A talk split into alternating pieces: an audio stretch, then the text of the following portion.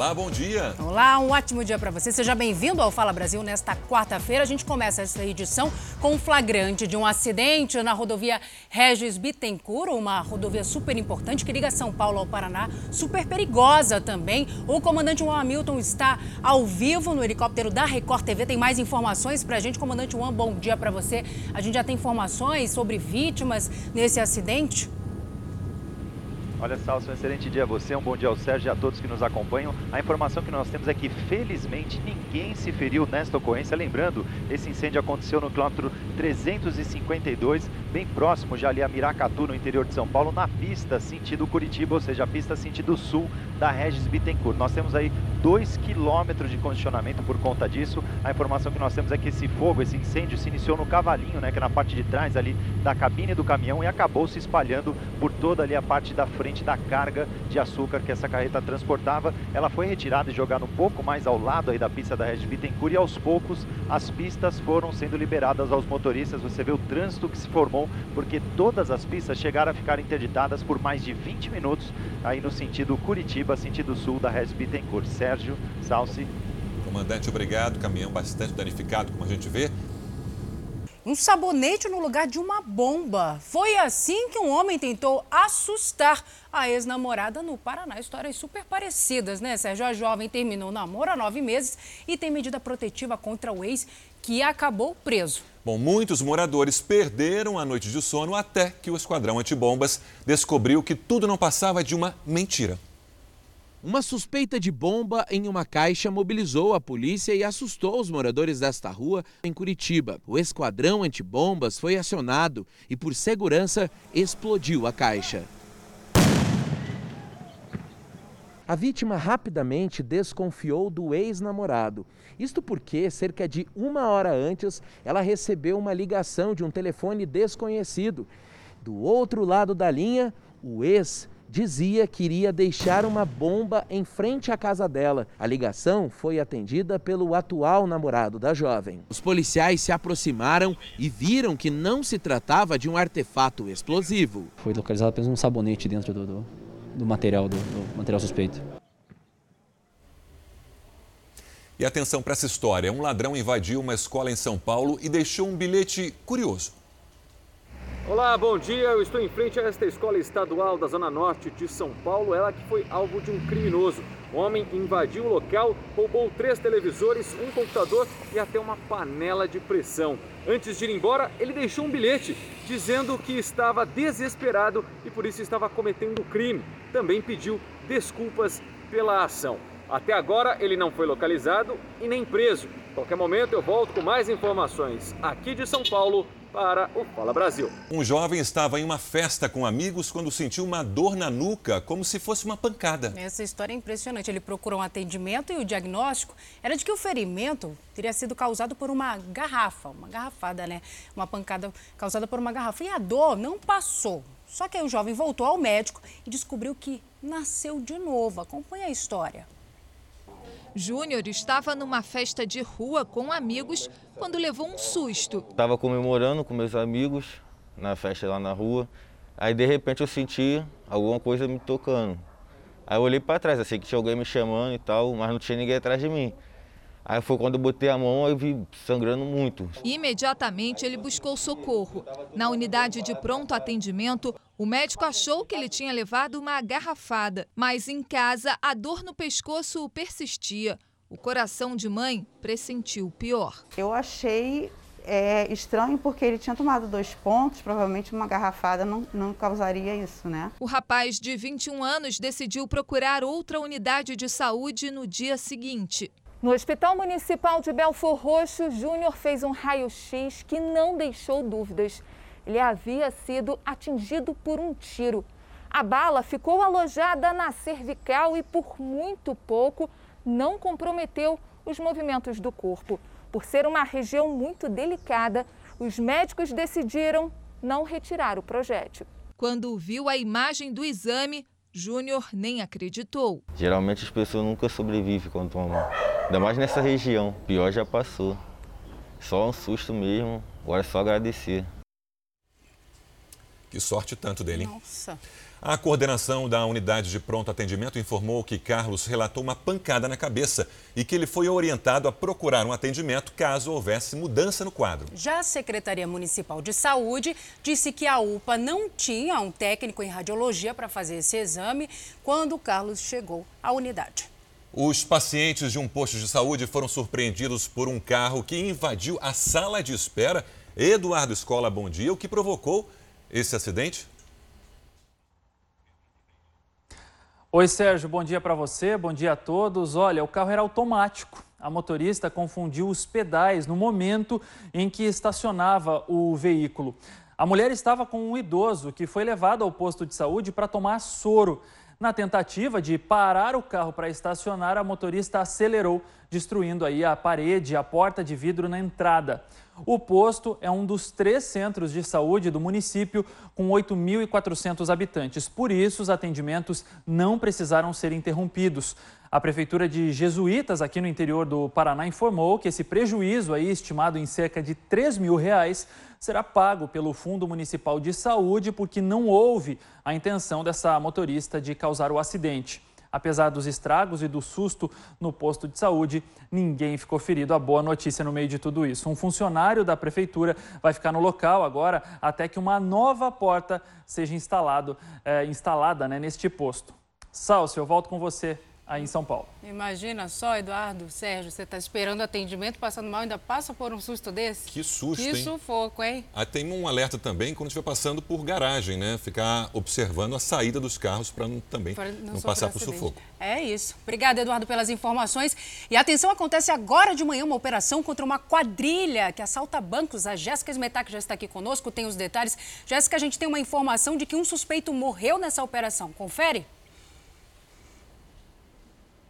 Exatamente, Salsi. Bom dia para você, bom dia, Sérgio, bom dia a todos.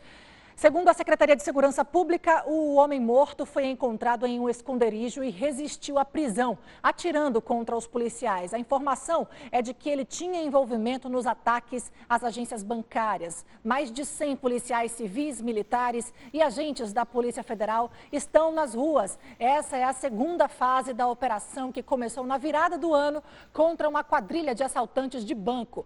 Mandados de prisão e de busca e apreensão são cumpridos contra os investigadores investigados. E alguns dos mandados estão sendo cumpridos dentro do complexo penitenciário da Mata Escura, aqui em Salvador. E essa operação ainda acontece no estado do Maranhão, além da Bahia. Sérgio. Obrigado, Jéssica. Bom dia. E atenção, o Tribunal de Justiça manteve o lockdown no Amazonas. Cleiton Pascarelli. Olá, bom dia. O pedido de reabrir o comércio foi feito por uma organização não governamental voltada ao desenvolvimento da região amazônica. No estado, por dia, são registrados em média 700 novos casos da Covid. 90% dos leitos de UTI estão ocupados. A Prefeitura de Manaus decretou estado de emergência.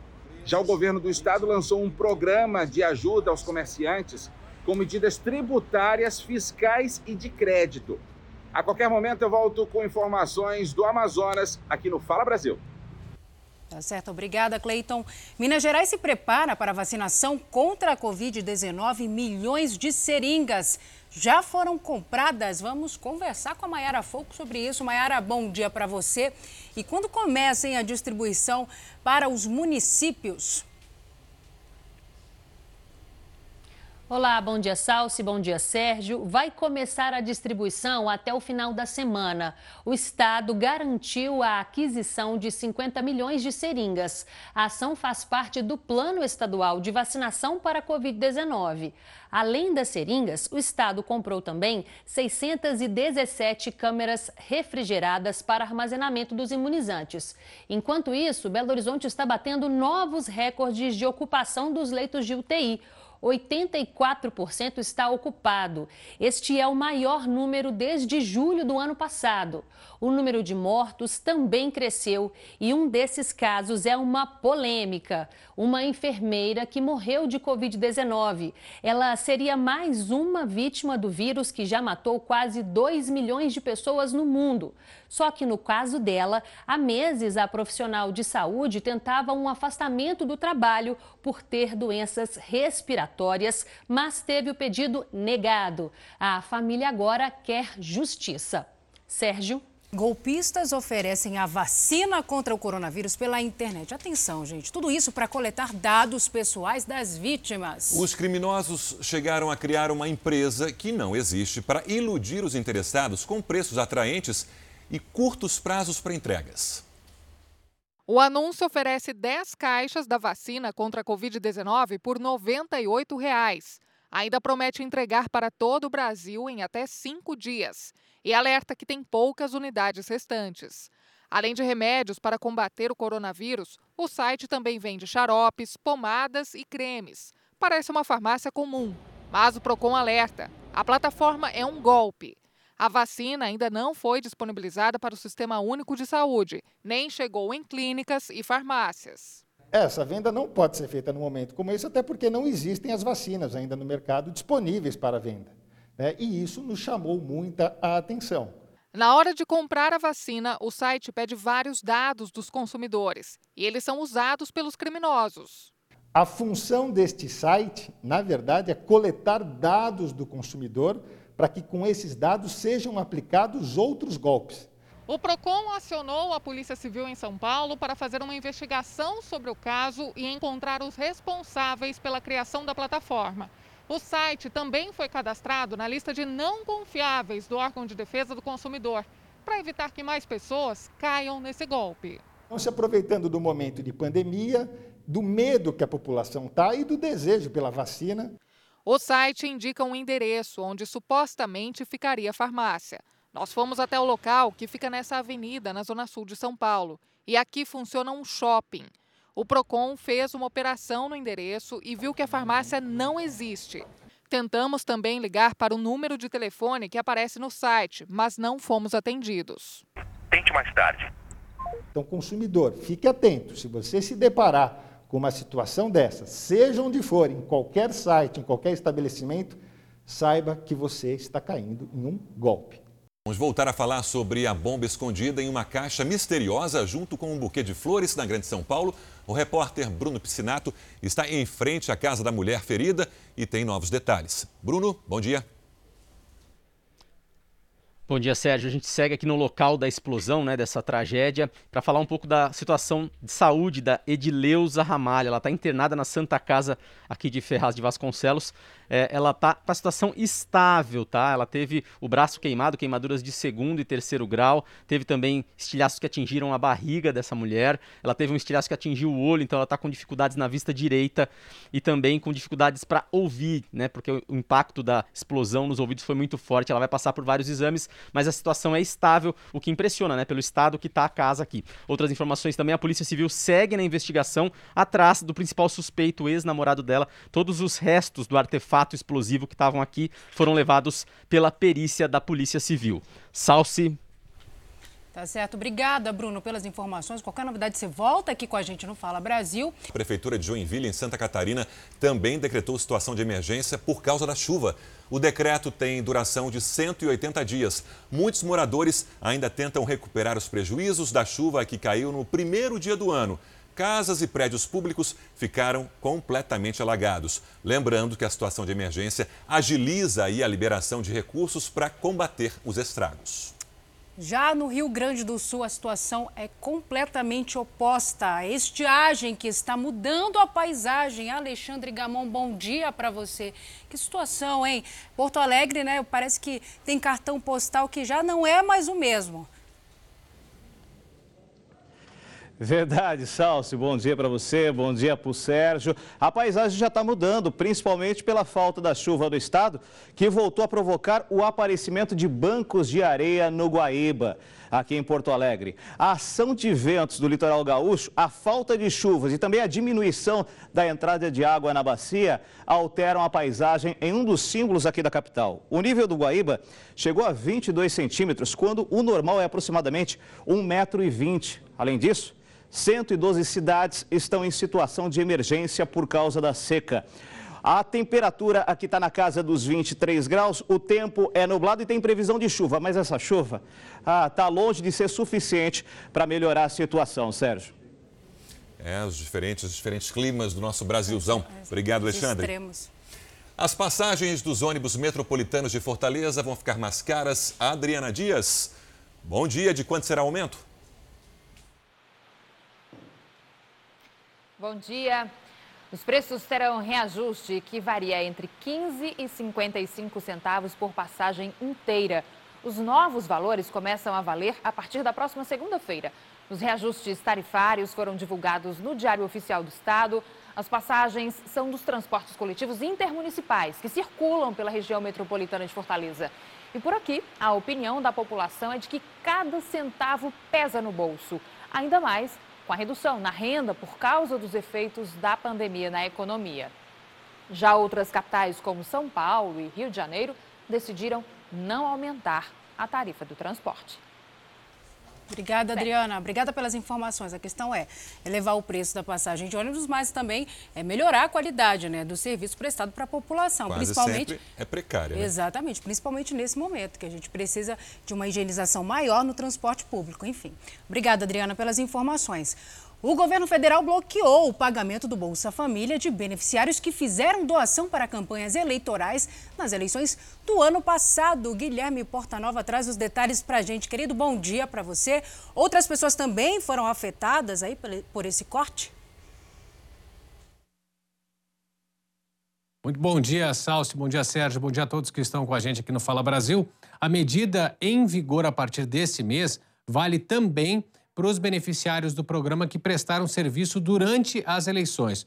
O Ministério da Cidadania contou com a ajuda do Tribunal Superior Eleitoral e do Tribunal de Contas da União para fazer o cruzamento de dados e conferir as informações de pessoas que estariam ferindo as regras de permanência no programa. Todas serão notificadas e poderão prestar esclarecimentos e, dependendo do que for apurado, terão direito a fazer um recadastramento. De acordo com dados do TSE, mais de 1.200 inscritos no Bolsa Família fizeram doações para campanhas eleitorais. O cruzamento também tem o objetivo de identificar se entre os beneficiários do programa social estão candidatos eleitos em 2020. Sérgio. Guilherme, você é da época do Enem?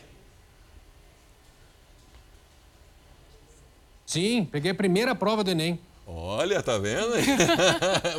Salso também? Eu também, eu sou, eu sou, eu sou o único velho nesse trio aqui. Que nada. Bom, obrigado, Guilherme. Até amanhã. Pela primeira vez, o Enem vai aplicar prova digital. Quase 100 mil estudantes poderão responder as questões pelo computador. A mudança trouxe muitas dúvidas e também polêmicas.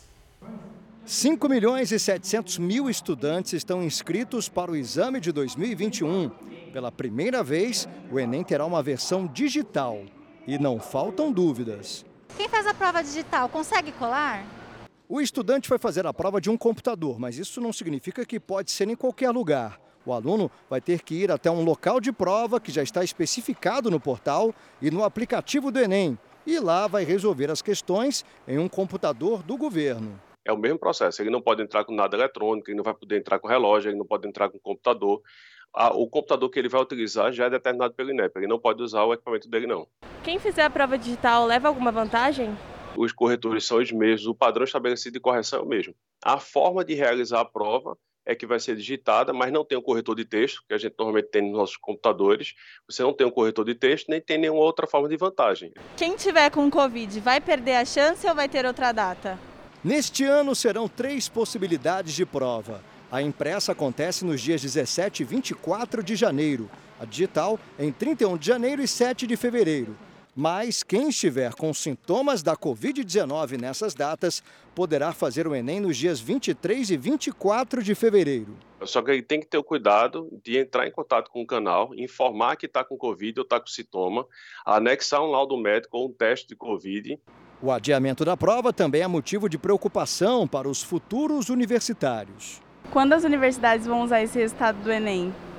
Como a pontuação só sai dia 29 de março, tanto as universidades públicas quanto as privadas vão usar no primeiro semestre o resultado do Enem de 2019. Os candidatos que não fizeram naquele ano concorrerão às vagas do segundo semestre deste ano. Tem que usar máscara durante toda a prova? A Ana Amélia também tem essa preocupação. Ela optou pela prova impressa. A máscara ela tá para contribuir mas querendo ou não, a gente ficar o dia inteiro fazendo prova é um pouco cansativo, né? O uso da máscara é obrigatório e a dica é: tenta treinar em casa. Quem faz o uso de óculos e não consegue ter a utilização de uma lente de contato, embaça bastante, dependendo do tipo de máscara que utiliza. Então é bom testar, inclusive, a máscara que você vai aplicar, a forma que você vai prender o óculos, porque não pode tirar a máscara. Se o candidato tirar a máscara, ele vai ser desclassificado. O Vinícius pretende cursar engenharia aeroespacial e não está medindo esforços para conseguir uma vaga numa das universidades mais concorridas do país. Por causa do isolamento social, até a festa de aniversário de 18 anos foi feita dentro de casa, só com a família. Queríamos ter feito uma festa para os amigos e familiares, não fizemos. Ele realmente se preservou. Nesta reta final, antes da prova do Enem, o Vinícius sabe que o negócio é intensificar os estudos. Eu reviso as coisas em que ainda resta alguma dúvida, depois eu faço bastantes exercícios, que são a forma é, pela qual eu acho que se obtém um maior rendimento nas provas. Isso aí, Vinícius. E você que está estudando para o Enem pode aproveitar as dicas do R7 Ensina. O endereço é esse que aparece na sua tela.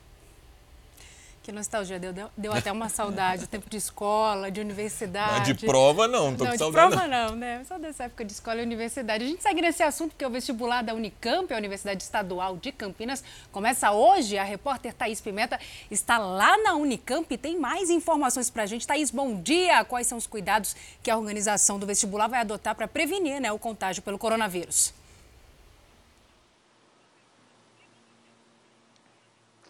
Bom dia, Salsi. Olha só, a primeira fase do vestibular da Unicamp foi dividida em duas fases, exatamente para evitar o alto número de pessoas circulando pelo campus. Além disso, 37 municípios vão aplicar esse exame no intuito de evitar aí grandes deslocamentos. E para respeitar aí o distanciamento de um metro e meio, as pessoas elas vão ter que fazer o seguinte: é, vão participar e vão entrar em várias salas, né? São 1.400 salas para cerca de 34 mil inscritos que vão realizar a prova hoje, né? Ao todo são 77 mil pessoas concorrendo aí a 3.200 vagas em 69 cursos de graduação. Lembrando que o tempo de exame também foi reduzido de 5 para 4 horas, assim como o número de questões que antes eram 90 e agora passam a ser aí 72. E as pessoas, elas podem entrar em contato ali, acessar a página conveste.unicamp.br se tiver mais dúvidas. Lembrando ó, que álcool em gel também vai ter bastante lá, viu? 2 mil litros para esses dois dias de prova, viu, Salsi? Tá certo, querida. Obrigada pelas informações. Obrigado, Thaís. Unicamp, um dos mais concorridos do país. Ah, dificílima prova. Um, um homem que se nomeava caçador de relíquias na internet foi preso durante uma operação no Acre. É, ele vendia materiais arqueológicos e peças centenárias de diver, diferentes países. A operação recuperou materiais arqueológicos que estariam sendo comercializados de forma ilegal em plataformas da internet.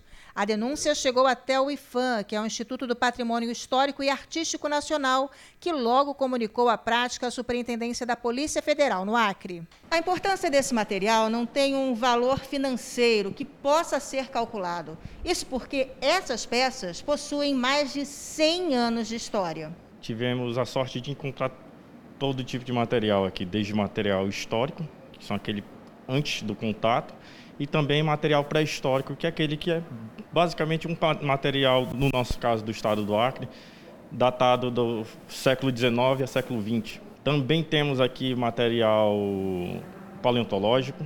A Polícia Federal cumpriu mandados de busca e apreensão em Rio Branco. Na casa do investigado, Joelson Moraes, de 48 anos, foi encontrada uma grande quantidade de objetos e relíquias, como peças de cerâmica e garrafas de vidro, provenientes da Holanda, Irlanda, Inglaterra e Portugal.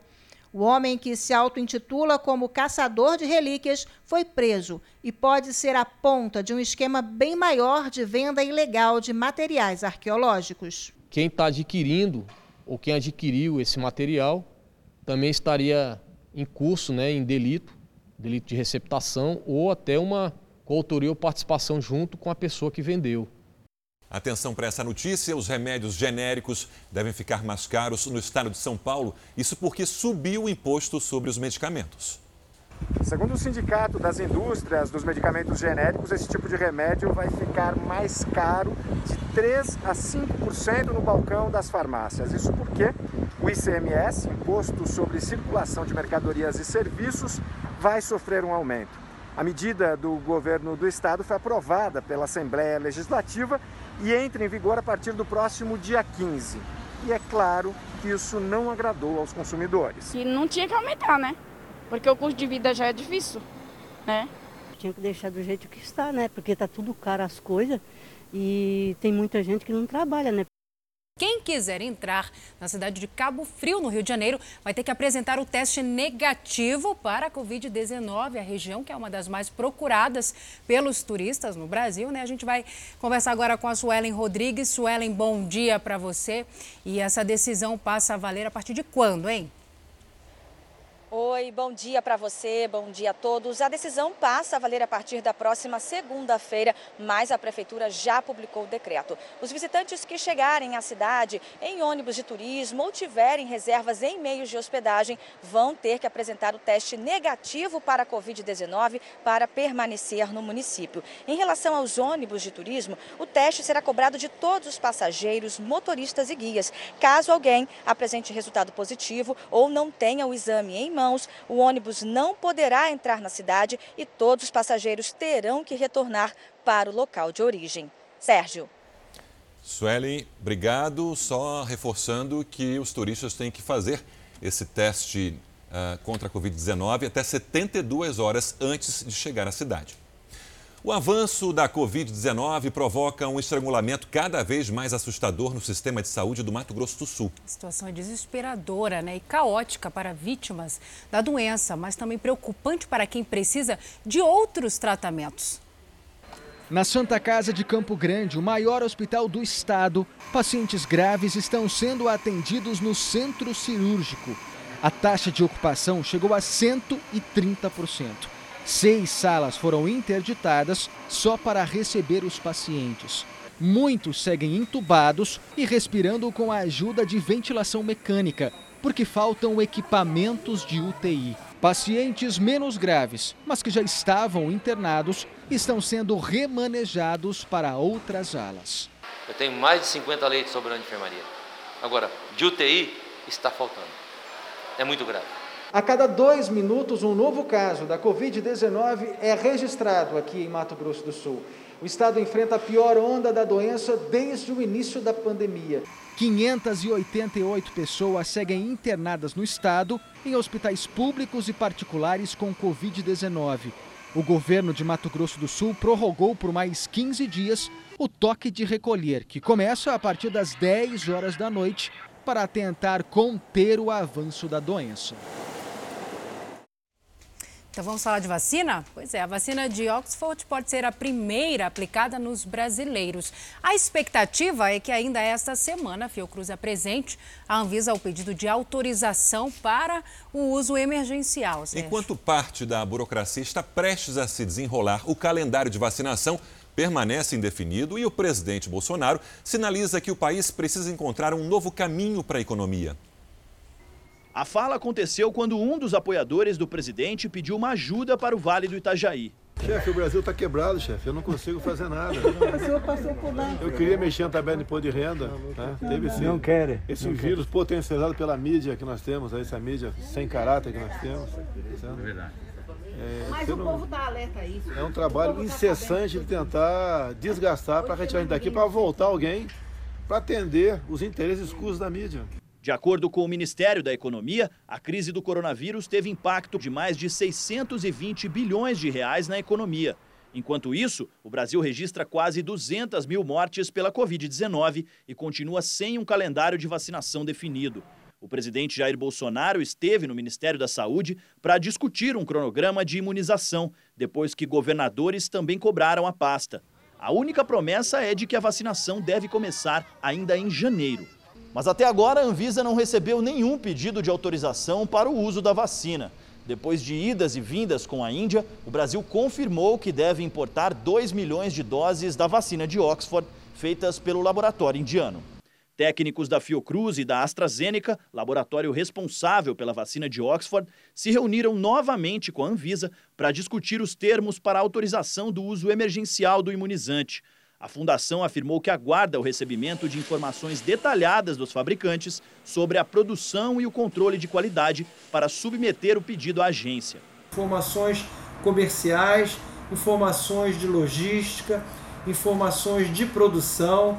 Tudo isso vai possibilitar a obtenção da autorização de uso emergencial da vacina e também as providências para a importação da vacina no menor tempo possível. Sem vacina e sem calendário, outro problema é a falta de seringas. O Ministério da Saúde encaminhou um pedido de isenção de impostos para a importação de seringas e agulhas e decidiu abrir um novo pregão para a compra de 330 milhões de agulhas e seringas para viabilizar a vacinação contra a Covid-19. Uma reunião ministerial que, a princípio, não constava na agenda do presidente Jair Bolsonaro acontece desde as 8 da manhã no Palácio do Planalto. Vamos para lá conversar com a Vanessa Lima. Vanessa, bom dia. E a gente já sabe o motivo desse encontro? Bom dia. O Palácio do Planalto não divulgou o assunto dessa reunião, mas o que chama a atenção é que entre os 17 ministros presentes está Paulo Guedes, que interrompeu as férias que iriam até o próximo dia 8, sexta-feira. Num post em sua rede social, o presidente Jair Bolsonaro criticou a supervalorização das seringas aqui no mercado interno no Brasil e informou que o Brasil suspendeu a compra até que os preços voltem à normalidade. Na verdade, ele criticou os preços praticados no mercado internacional e garante que os estados e municípios têm estoque sim para dar início à campanha da Covid-19. Ele cita o que chama a falácia da mídia em relação à vacinação em outros países e garante que as informações são supervalorizadas. Sérgio? Tá chegando, dia 19 de janeiro, estreia a nova novela da Record TV, o sol que ilumina o deserto do Saara inspirou toda a equipe de Gênesis. Atores, técnicos e diretores da nova superprodução ficaram encantados com o cenário. E que superprodução, hein? As gravações da novela no Marrocos deram mais veracidade às histórias do livro sagrado sobre a criação do mundo.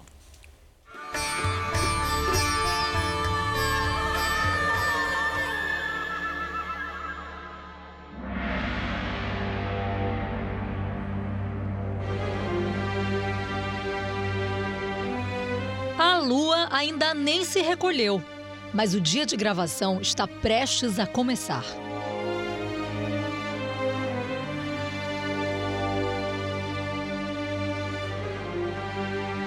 Mais uma vez, uma nova superprodução brasileira volta a ser encenada diante dessas paisagens. Agora são seis e meia da manhã em Marrocos, duas e meia no Brasil, faz nove graus nesse momento e toda a equipe já está aqui no set, porque as cenas envolvem hoje 14 atores e todo mundo precisa estar pronto, maquiado, caracterizado antes do sol nascer. E esse processo acontece, ó, dentro desses trailers montados aqui no deserto. Aqui dentro, o processo de caracterização de cada personagem dura aproximadamente de 30 a 40 minutos. Tudo foi testado no Brasil para chegar aqui e ficar tudo certinho e não perder tempo para iniciar as gravações. Vale lembrar que essas gravações foram feitas no início de março, antes da pandemia. Não havia restrições para trabalhar em Marrocos. As normas de segurança não tinham sido estabelecidas e o uso de máscara ainda não era obrigatório. Mesmo em meio a um cronograma rigoroso a ser cumprido, o elenco de Gênesis não resiste à contemplação de uma paisagem que emociona a todos. Eu fico realmente sem palavras, assim, sem saber o que, que dizer, o que sentir. É lindo, é encantador. Estou muito grato de estar aqui. O momento foi de aproveitar e buscar inspiração numa aquarela no meio do deserto. Quando a gente olha essa parte montanhosa da cidade, parece até que tudo é uma cor só mas basta parar para apreciar a paisagem por alguns instantes que logo a gente vê um cenário multicor. O marrom das montanhas contrasta com o azul do céu, com o laranja do nascer do sol e até com um pouco de verde ali embaixo, num lugar tão árido. O sol desponta e as cores do deserto hipnotizam. No Brasil a gente tem coisas especiais, né? Mas é claro que você indo para uma outra cultura é, a gente vê de fato a unicidade desse planeta, a beleza que ele é. O Rony Krivat, que vai interpretar o Eliezer, servo fiel de Abraão, é o único ator do elenco que está vindo pela quarta vez gravar em Marrocos pela Record TV. A cada vinda, um novo olhar. É muito bonito. A gente quer tirar foto, apreciar e guardar de recordação. Acho que a gente é privilegiado por isso, né? Privilégio que faz a equipe de Gênesis desacelerar por alguns instantes. Mas a pausa não dura muito. A claridade é o ponto de partida para o início das gravações. Tudo filmado sob a luz do sol, 100% natural. Eu não fiz nada. Nada disso que a senhora tá pensando. Cala a boca, menina. Durante a primavera, o sol do deserto marroquino garante luminosidade por 12 horas, o que proporciona mais horas de filmagens e faz brilhar os olhos de Edgar Moura, o diretor de fotografia da novela. O que a gente chama de luz tropical, que é muito difícil de trabalhar, que é como é no Brasil, é porque as, tem umas áreas muito escuras e outras muito claras. Aqui não, aqui é tudo muito uniforme. E essa paisagem aqui é muito especial mesmo, porque não tem nada que você possa procurar no Brasil que pareça com isso. Esse negócio de ser árido e ser colorido é uma coisa muito especial.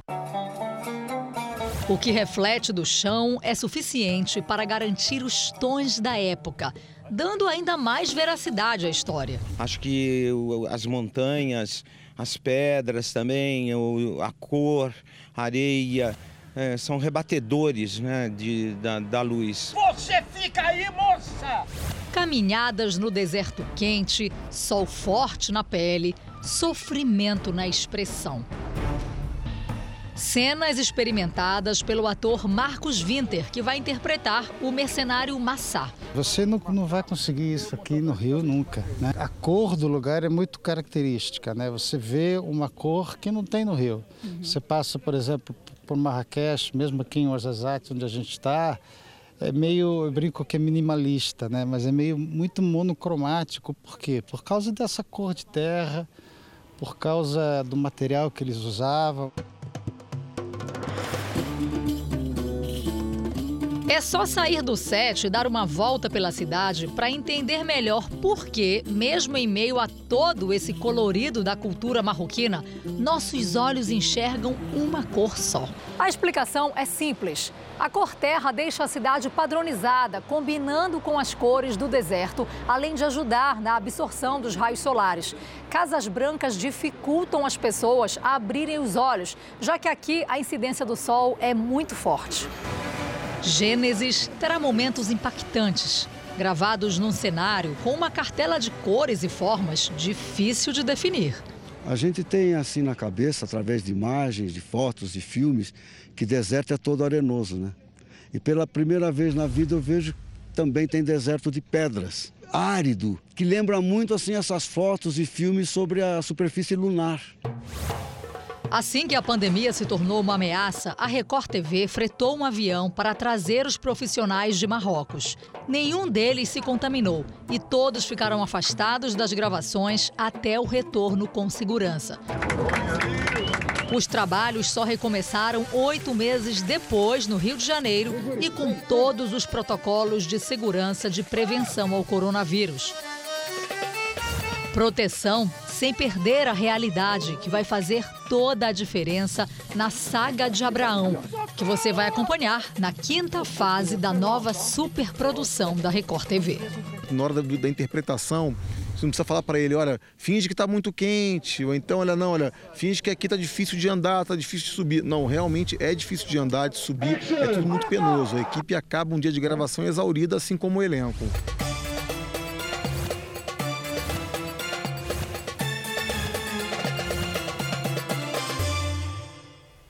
Então você já sabe, dia 19 de janeiro, você não pode perder a estreia de Gênesis. Acesse o r7.com e confira 10 motivos para acompanhar a nova superprodução da Record TV.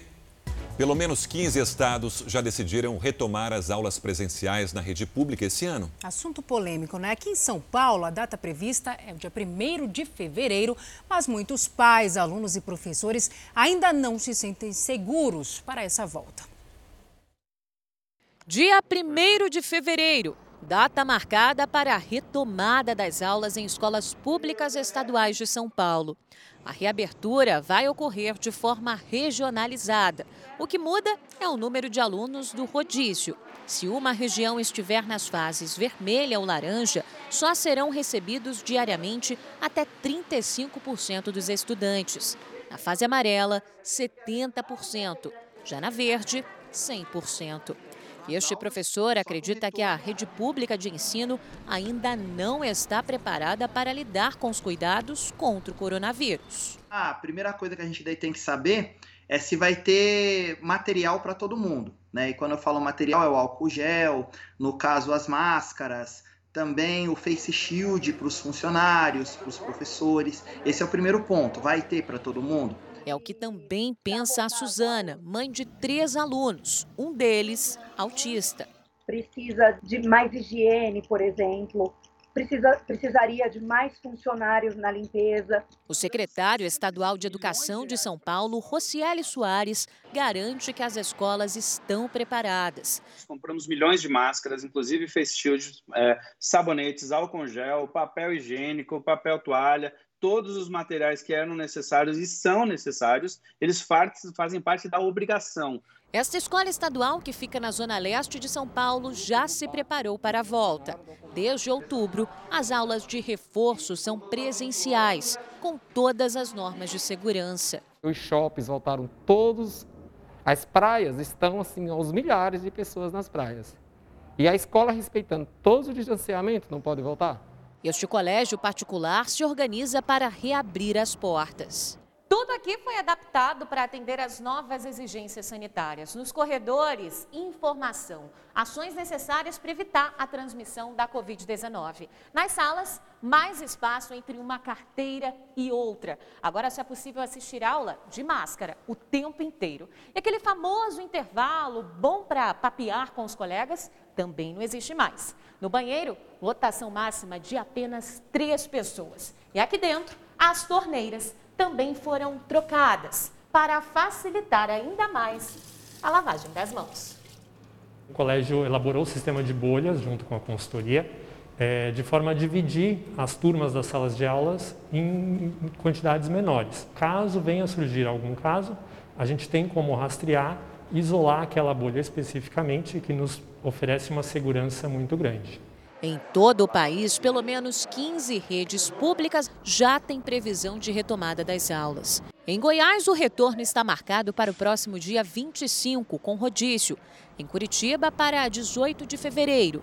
Em Porto Alegre e Brasília, 8 de março. No Rio de Janeiro, Belém e em Salvador, ainda não há data confirmada. E quem não vê a hora de voltar à rotina são os motoristas de transporte escolar. O Edivaldo garante que proteção não vai faltar. Máscara, álcool gel, né? E aquela higienização completa no veículo. Né? Olha, o material escolar deve ficar, em média, 10% mais caro esse ano. Ainda tem essa, né? Mas essa informação é da Associação Brasileira dos Fabricantes e Importadores de Artigos Escolares. A temporada de compra de material escolar já começou. Nas papelarias, a procura é grande. Apesar da pandemia, muitos pais preferem circular nas lojas para fazer a velha pesquisa de preço.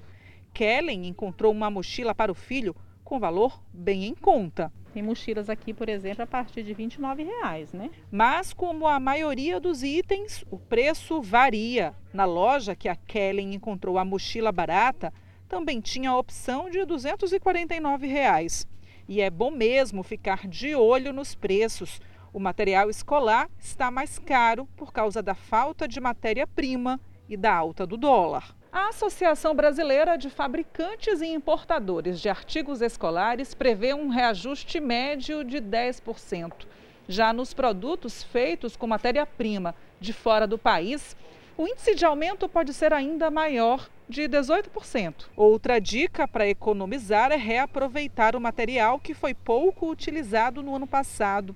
É o que Sofia vai fazer. Eu vou gastar pouco porque já tenho né, alguns do ano passado Até porque a aula foi online e aí usei pouca coisa, tipo metade do caderno, se eu iria usar todo ano passado, só usei metade. Esse economista dá outras dicas. Pesquisar onde pode comprar mais barato. Se houver a possibilidade de juntar com duas, três famílias que, que forem comprar os mesmos tipos de produtos e tentar comprar em maior volume, isso vai dar um ganho aí, pode dar um ganho de desconto muito bacana. E comprar refrigerantes, sucos e cervejas em lata, né, faz parte do cotidiano de muita gente. Só que agora algumas vinícolas quebraram um protocolo milenar. Estão trocando a clássica dupla de garrafa e rolha por outro tipo de embalagem, Sérgio. Será que vai funcionar? Bom, é uma tentativa de conquistar o público mais jovem e driblar a falta de vidro no mercado. Nos Estados Unidos e também na Europa, essa tendência já faz sucesso.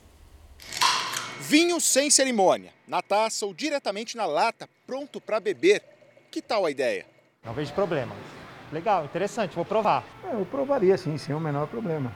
Pela porção dá até para resolver aquela questão: tinto, branco, seco ou suave? Minha esposa gosta muito mais de suave e eu puxo um pouco mais pro seco. Então, às vezes, a gente acaba indo para o gosto dela, ela que manda. O fato é que o vinho na latinha está vindo com tudo. Esta vinícola, com mais de 80 anos de mercado em São Roque, no interior de São Paulo, está pronta para começar a entregar o produto desta forma. As garrafas continuam saindo e as latas são aposta para um novo público. Pela ocasião de consumo que o nosso país, por ser um país tropical mais quente, permite, público jovem, tendência de mercado lá fora, esses três indicadores nos levaram a apostar nessa subcategoria. A capacidade de produção é de 5 mil latas por hora. O vinho em lata reforça uma tendência. A bebida não se limita mais apenas a ocasiões especiais. Até países com tradição, como Itália e França, já têm investido na embalagem. E os Estados Unidos lideram esse movimento. A expectativa é que até 2025 as vendas passem de 23 bilhões de reais. No mundo todo, a maior demanda é pelos vinhos branco, rosé e espumante. Esta outra marca, que começou a produção em 2019, vendeu um milhão de latas no ano passado. Cada latinha serve aproximadamente duas tacinhas de vinho. Então é muito bom para quem quer beber um vinho sozinho, para quem não quer abrir uma garrafa inteira. E principalmente agora na pandemia, a gente viu muito o, o aumento desse consumo, porque as pessoas estão em casa, então não querem ter mais um trabalho né, de, de abrir garrafa, de lavar louça. O vinho em lata foi uma aposta deste sommelier que assina uma marca da bebida. Já ganhou até medalha de ouro em concurso internacional só para vinho em latinhas. São latas que têm uma proteção interna de um polímero plástico que impede o contato direto do vinho com o alumínio, o que vai garantir um vinho com sabor fresco, com todas as características e qualidades do vinho que você teria na garrafa. Você deve estar se perguntando, e como fica aquela cerimônia toda de abrir um vinho na garrafa e tal? Bom, continua valendo. Cada vinho tem seu momento. O grande vinho tem todo o trabalho, seu processo, passa, passagem por barrica de carvalho e o tempo de garrafa. O vinho na lata ele já é um vinho preparado para o consumo imediato. Momentos diferentes, descomplicando o vinho e aumentando o consumo. O Fala Brasil termina agora. Obrigada pela sua companhia. Um ótimo dia para você.